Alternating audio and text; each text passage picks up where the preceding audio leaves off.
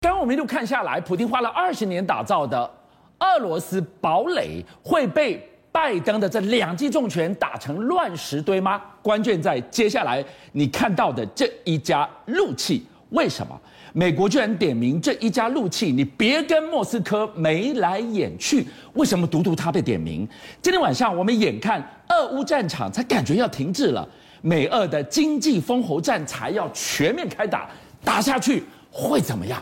是的，阿南德又做了新的一个，在他 YouTube 做了一个预预言哦，这个预言其实很直接哦。他说这场战争呢，不是只有俄罗斯跟乌克兰，是全世界人民都要面对的问题。他说，基本上来说，虽然三四月部分呢，可能不会说什么会三四月会很严重，但是不可能会有世界大战。大家提醒一件事情哦，问题恐怕不那么单纯，因为呢，全世界的这个疫情还没有结束，地缘政治会更复杂。其中点名一件事，能源问题会更加的恐怖。好，他点名这三件事，似乎真的就是刀刀剑指目前全世界真正发生的事情哦。不过，阿南德也安抚了全世界的民众，他说一句话说，其实你不用担心没有第三次大战，但是你要留意的是。二零二九年到二零三二年，第三次大战会在某个国家开始引发全世界战争哦。他已经压下时间了，二零二九哎，现在二零二二在七年呢。对，那一说这这个战争是二零二九打到二零三二，我们看得到，我们都看得到，都看得到哦。好，当然这个事情呢里面，当然最大的一个问题，为什么提到能源哦，跟其他的问题呢？其实原因是。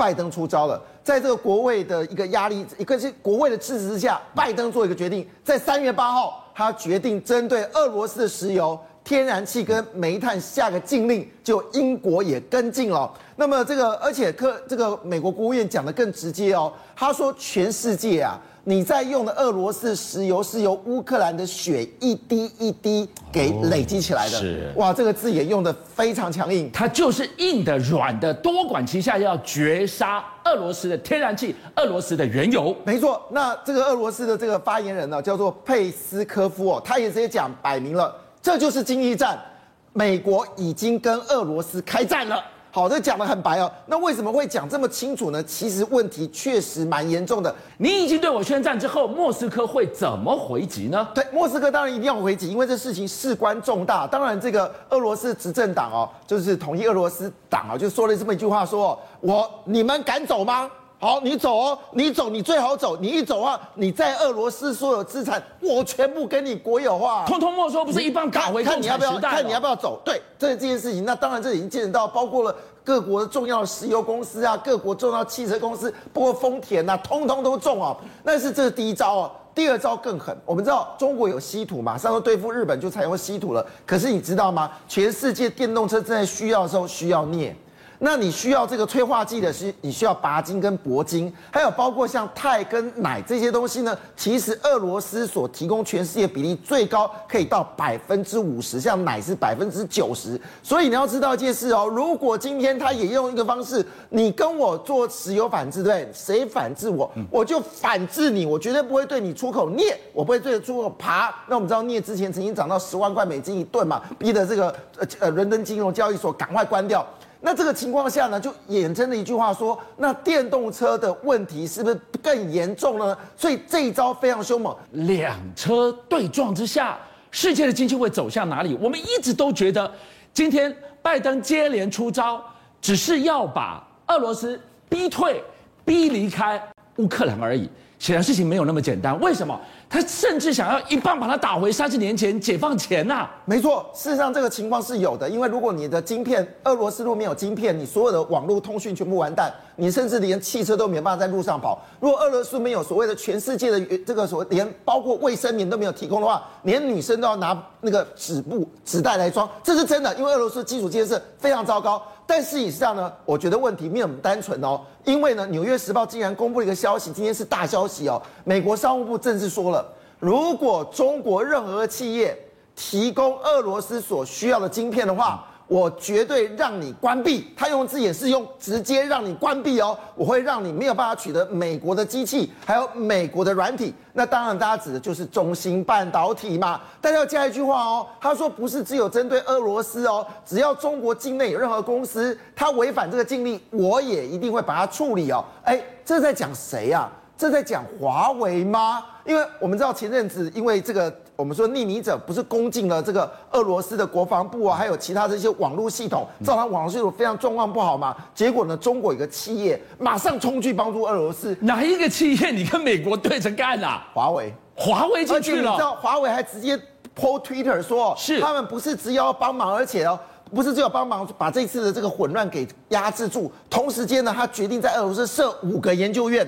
创造五万个俄罗斯的网络科技的科学家，你看，所以华为去撑俄罗斯，撑普丁，这时候碍了美国的眼，结果我们就看到了，哎，美俄经济的封喉大战居然去剑指中国的中芯半导体，说到底，这个根本就是隔山打牛。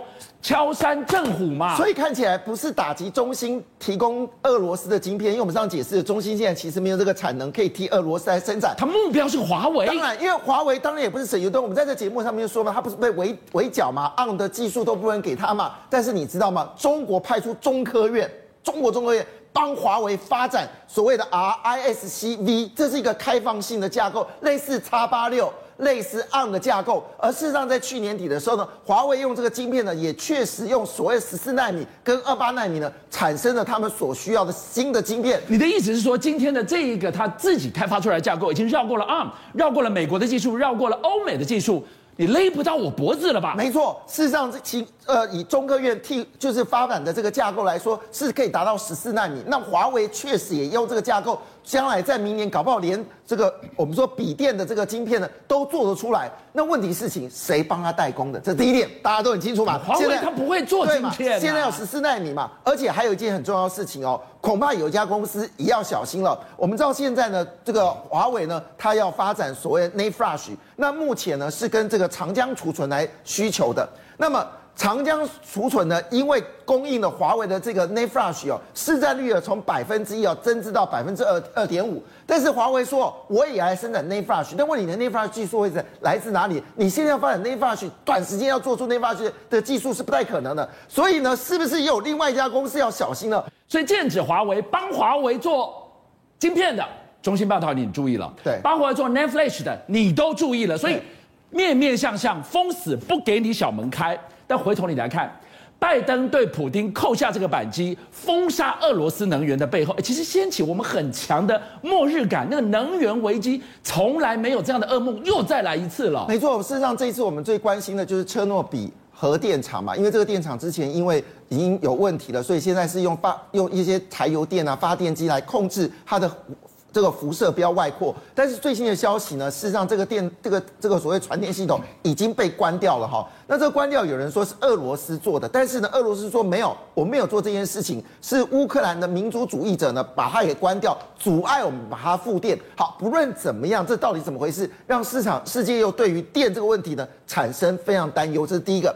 第二件事情，你没有核电，当然这个世界会很麻烦哦。尤其是欧洲，它也要决定要把核电关起来。但我们所担心的事情不是如此哦。我们知道加州其实也是这个美国很大的科技中心哦。那么去年呢，就是一个所谓的 PGLE 哦，它一个出现电缆呢，突然之间呢爆开了。就因为它这电缆在山林当中哦，竟然引起了大型的火灾。这去年印象很深刻嘛，甚至有一百多名的这个美国人因此而丧生哦。那这个 PGLE 呢，得到一个经验哦，你当你断电的时候呢，是让所有家庭全部都停电，所以 PGLE 就做决定做一件事哦，他决定呢把通用找过来说，我们来发展一件事情哦，就是呢我们来测试哦，因为每一个家户里面呢都有一个厨电系统，那万一发生这种所谓电力中断的时候呢，就可以从家用的厨电系统来反馈哦，到这个家里面可以使用哦，所以现在已经开始流行一件事情哦。那如果这样情况下，那我汽车是不是可以做这件事情呢？果不其然，这件事呢让 Ford 听到，那么 Ford 一五零 Lightning 啊，它就做出了一个东西啊，叫做 V to H。什么叫 V？就是 Vehicle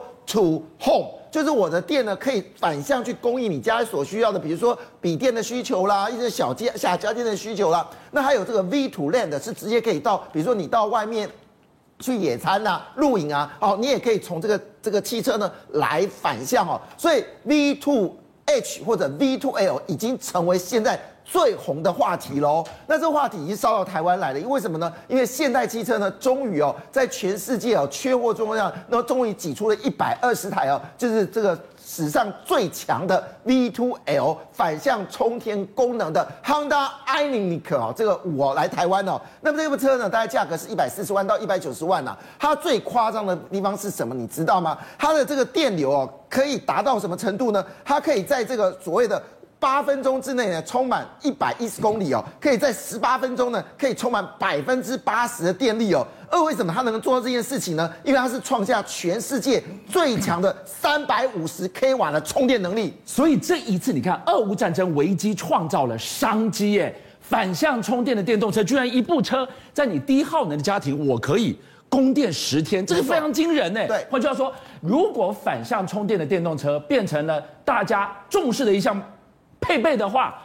那这个就是一个庞大的商机开出来了。没错，所以现在的车子你都要注意到，不是只有电动车，不是你加速能够多快，不是你充电有多快，而是你有没有功能，就是如果我在野外需要电的时候，我可以从我的车子里面反向来取电。我家里没电的时候，我把车开到我家门口，插上插座，我可以提供家里必备的这个电量哦。当然，这一件事情呢，也让比亚迪呢发现这个商机哦。那比亚迪呢，它用这个一皮台啊，这个做了一个新的这个新的 SUV 哦，号称是。轿跑车的 SUV 造型非常漂亮，不论它的轴距，以它的这个外面的饱和的情况下，就让人家这部车是非常吸引人，而且价格并不贵哦，竟然只要五十九万起就买得到哦，这是急杀的一部车哦。那么它的名字呢，就叫做所谓的这个 SUV 元 Plus 哦。他们现在要用这个元 Plus 这个架构呢，去打造未来哦，比亚迪的车子都有所谓的 V to Home 跟 V V V 五链的功能。但是问题来了，为什么比亚迪有这么信心呢？我们知道前阵子这不郑州不是停电吗？那画面让大家非常感动，有个车主呢，就把他的这个所谓的一六的车呢，直接就开到马路上，